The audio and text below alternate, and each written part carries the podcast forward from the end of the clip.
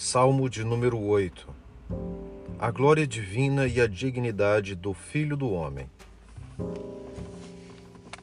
Ó Senhor, Senhor nosso, quão magnífico em toda a terra é o teu nome, pois expuseste nos céus a tua majestade.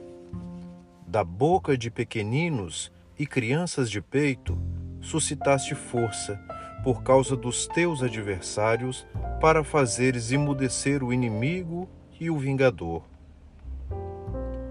Quando contemplo os teus céus, obras dos teus dedos, e a lua e as estrelas que estabeleceste, o que é o homem que dele te lembres, e o filho do homem que o visites?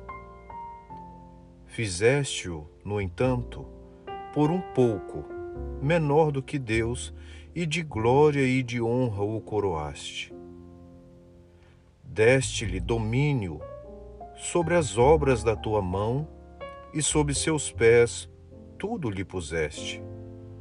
Ovelhas e bois, todos, e também os animais do campo, as aves do céu, e os peixes do mar, e tudo o que percorre as sendas dos mares, ó Senhor, Senhor nosso, quão magnífico em toda a terra é o teu nome.